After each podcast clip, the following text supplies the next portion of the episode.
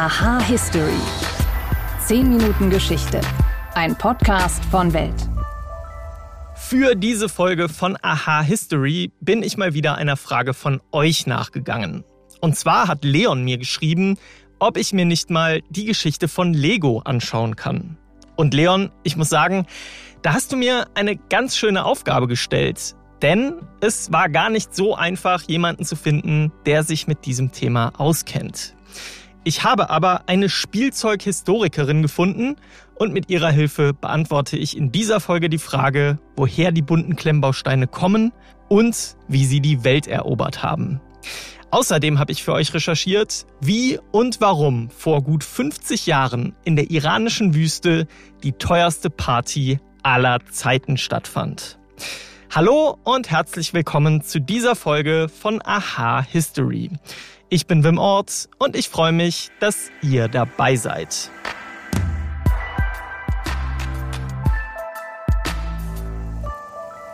Als ich klein war, da war das hier ein alltäglicher Sound in meinem Leben. Zwar hat mein älterer Bruder deutlich mehr mit Legosteinen gespielt als ich, aber wenn es darum ging, die große Kiste auszuschütten, da war ich immer ganz vorne mit dabei. Klemmbausteine sind bei Kindern wertvoll für die Entwicklung der Hand-Augen-Koordination und auch für Erwachsene sind sie ein beliebter Zeitvertreib. Aber wer hatte eigentlich die Idee für die Bausteine? Das erklärt mir und euch jetzt Katharina Ulbing. Sie ist Spielzeughistorikerin und leitet die Spielvermittlung im Spielzeugmuseum in Salzburg. Hallo, Frau Ulbing. Hallo, Herr Ort. Wenn ich an meine Kindheit zurückdenke und an Klemmbausteine, dann kommen mir natürlich zuerst mal Legosteine in den Kopf. Aber woher kam eigentlich die ursprüngliche Idee? Es ist nicht ganz einfach zu sagen, von wem die allererste Idee dazu stammt, aber es ist relativ solide anzunehmen, dass die erste Produktion von einem Noppenbaustein tatsächlich ein deutsches Produkt ist, nämlich von der Firma Ankerstein, die ja ein, das erste Systemspielzeug war erstens, also quasi im Gegensatz zum damals geläufigen Holzspielzeugkasten, ein äh, tatsächlich äh, gepresster Stein, mit dem man also wirklich äh, komplizierte Konstruktionen äh, gebaut hat. Und die waren auch die ersten, die einen Stein hergestellt haben, der oben Noppen und unten die entsprechenden Vertiefungen gehabt hat. Und es muss in den vor den 30er Jahren vielleicht sogar gewesen sein. Und ab den 30er Jahren ist es dann in England und den USA eigentlich relativ zeitgleich losgegangen, unabhängig voneinander aber, von, mit Unternehmen, die ähm, solche Noppenbausteine produziert haben. Und da war Lego immer noch nicht irgendwo, also international schon gar nicht und auch selbst noch nicht mit äh, Bausteinen befasst. Wie kam dann Lego ins Spiel und vor allem, wie und warum wurde Lego dann zu diesem Weltmarktführer, wie wir ihn heute kennen? Es war eigentlich eine ganz lustige Geschichte. Kitty Craft die englische Firma hat ja eigentlich als erster einen weitreichenden Erfolg gefeiert mit den Klemmbausteinen, ähm, weil ganz einfach die die ersten waren, die die Produktion im Spritzgussverfahren begonnen haben. Und dadurch waren natürlich ganz andere Größenordnungen möglich und ähm, dadurch war wahrscheinlich auch die Präsenz größer. Und äh, Lego ist nur deswegen überhaupt auf diese äh, Self-Locking Building Bricks von Kittycraft aufmerksam geworden, weil die sich 1947 für ihre Spielwarenfirma eine Spritzgussmaschine bestellt haben, weil die eben auch gesehen haben, Holz ist nicht mehr State of the Art und haben als Proben Kittycraft Steine bekommen und anscheinend auch Zeichnungen dazu. Konstruktionszeichnungen zu diesem Stein. Und der Ole Kirk Christiansen, der ähm, ursprüngliche Gründer von Lego, hat sofort das Potenzial in diesen Steinen erkannt und hat herausgefunden, dass das Patent auf diesen Kittycraft Stein nur für England gilt. Und damit hat er eigentlich einen großen Pool an äh, Ländern vor sich gehabt, die den Building Brick noch nicht äh, für sich entdeckt haben und hat angefangen, diesen Stein relativ eins zu eins mit minimalen Veränderungen zu kopieren.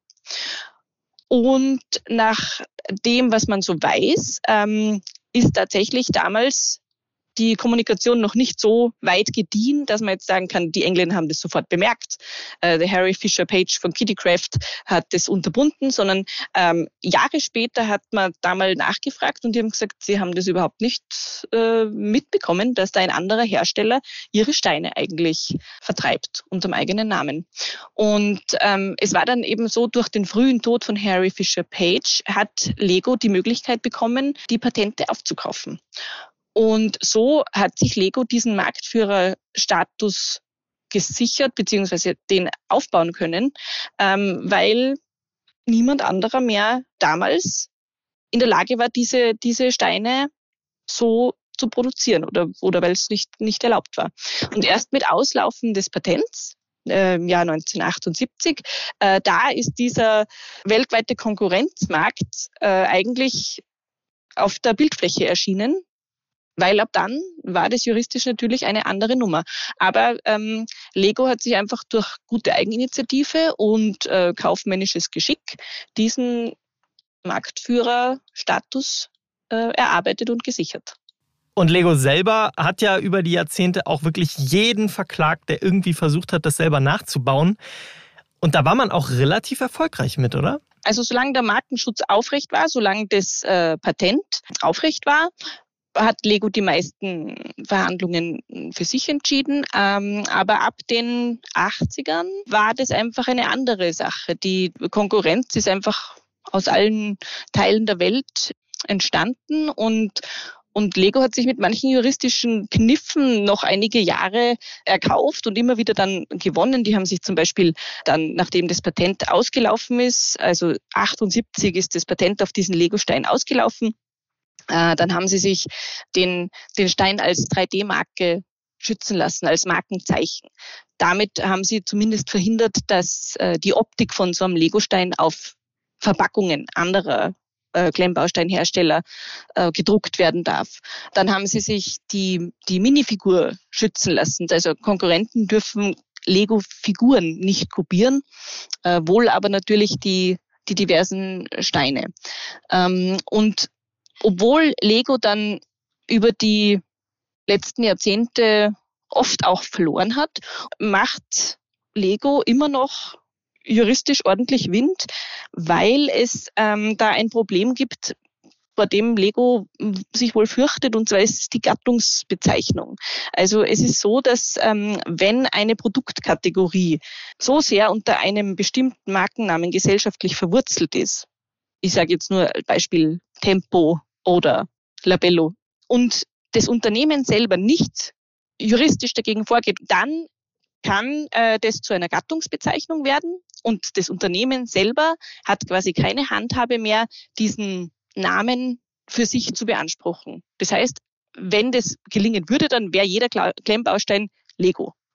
Und ähm, um diese Diskussion schon mal vorab zu, zu canceln, äh, klagt Lego natürlich immer wieder Konkurrenten, auch ohne ähm, große Gewinnaussicht, weil es einfach darum geht, zu sagen, wir sind dagegen. Diese normalen Bausteine sind ja heute im Grunde nur die Spitze des Eisbergs. Es gibt Figuren, es gibt Blumen, ganz andere Sachen. Gab es das denn auch schon alles vorher oder hat das alles Lego erfunden? Ja, ja. Also äh, mittlerweile ähm, steht Lego bei 3700 unterschiedlichen Steinformen. Steinelementen. Und die gibt's also in 60 Farben, also es ist ohne, ohne Ende Material da. Und diese Vielzahl an unterschiedlichen Steinen, die ist tatsächlich äh, größtenteils Lego zuzurechnen. Also diese Basissteine, ähm, der ganz äh, der grundlegendste Stein, dieser äh, 2x4 Noppenstein, mit dem auch damals mit bei Kiddycraft alles begonnen hat. Und auch dieser 2x2 Stein, den man ja braucht, um 90 Prozent aller Konstruktionen zu bauen.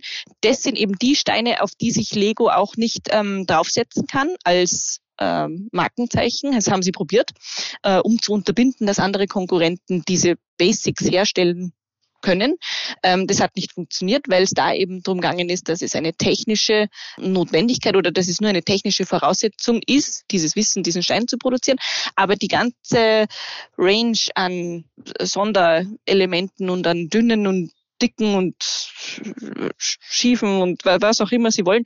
Ähm, das ist ganz sicher ähm, großteils von Lego tatsächlich ausgegangen und, und kreiert worden. Und die heutigen Konkurrenten können aber das reproduzieren. Also das dürfte so sein, dass man sich das nicht so weit schützen lassen kann, dass das dann wirklich ein Alleinstellungsmerkmal von Lego bleibt. Frau Ulbing, vielen, vielen Dank für Ihre Eindrücke. Sehr gern. Von den bunten Bausteinen nehme ich euch jetzt mit auf die teuerste Party, die es je gegeben hat. Wer sie veranstaltete und welche Ausmaße sie annahm, das erzähle ich euch jetzt.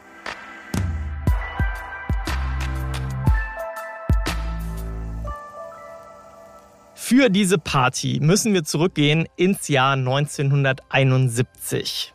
Und wie so oft bei solchen Rekordevents ging es vor allem um persönliches Ego. Der Schah des Iran, Mohammad Reza Pahlavi, hatte sich in den Kopf gesetzt, ein Fest nie dagewesenen Ausmaßes zu feiern. Offiziell wollte der Schah mit seiner Megaparty das 2500-jährige Bestehen des Persischen Reiches feiern. Offiziell. Denn inoffiziell ging es um viel mehr. Die Großveranstaltung sollte dem Iran international einen Platz unter den führenden Nationen sichern und gleichzeitig die Legitimität des umstrittenen Herrschers untermauern. Als Veranstaltungsort wählte der Schah Persepolis aus. Das war ursprünglich mal die Hauptstadt Persiens gewesen. 1971 war es aber eine verlassene Ruine mitten in der Wüste. Und damit die Party trotzdem stattfinden konnte, wurde investiert. Es wurde ein Flughafen gebaut und eine 80 Kilometer lange Autobahn. Eine riesige klimatisierte Zeltstadt aus Seidenwänden wurde errichtet und rund um die Zelte herum wurde eine Oase aus frisch gepflanzten Wäldern, Blumen, Springbrunnen und 50.000 aus Europa importierten Singvögeln angelegt.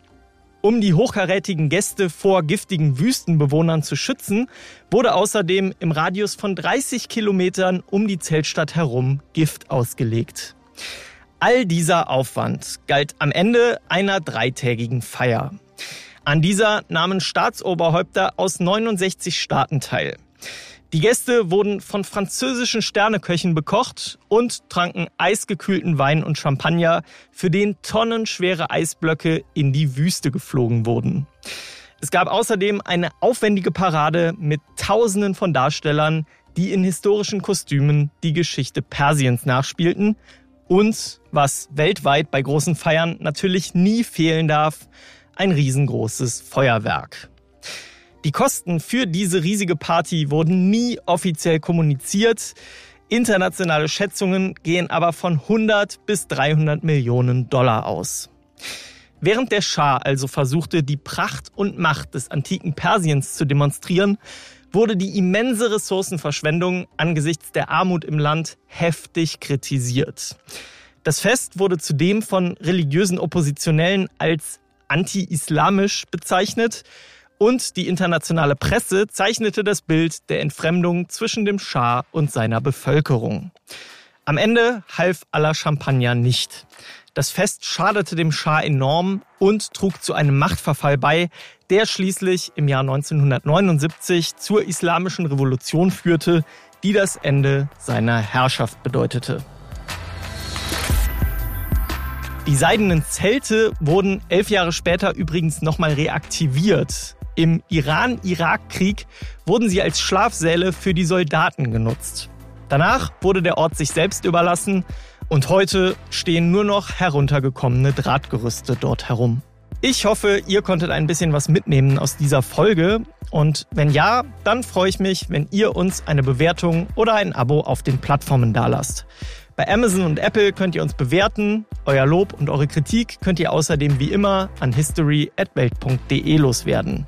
Ich will mich an dieser Stelle nochmal ganz ausdrücklich bei Leon für die spannende Frage bedanken und ich sage danke an meine Kollegin Imke Rabiger für ihre Unterstützung bei dieser Folge.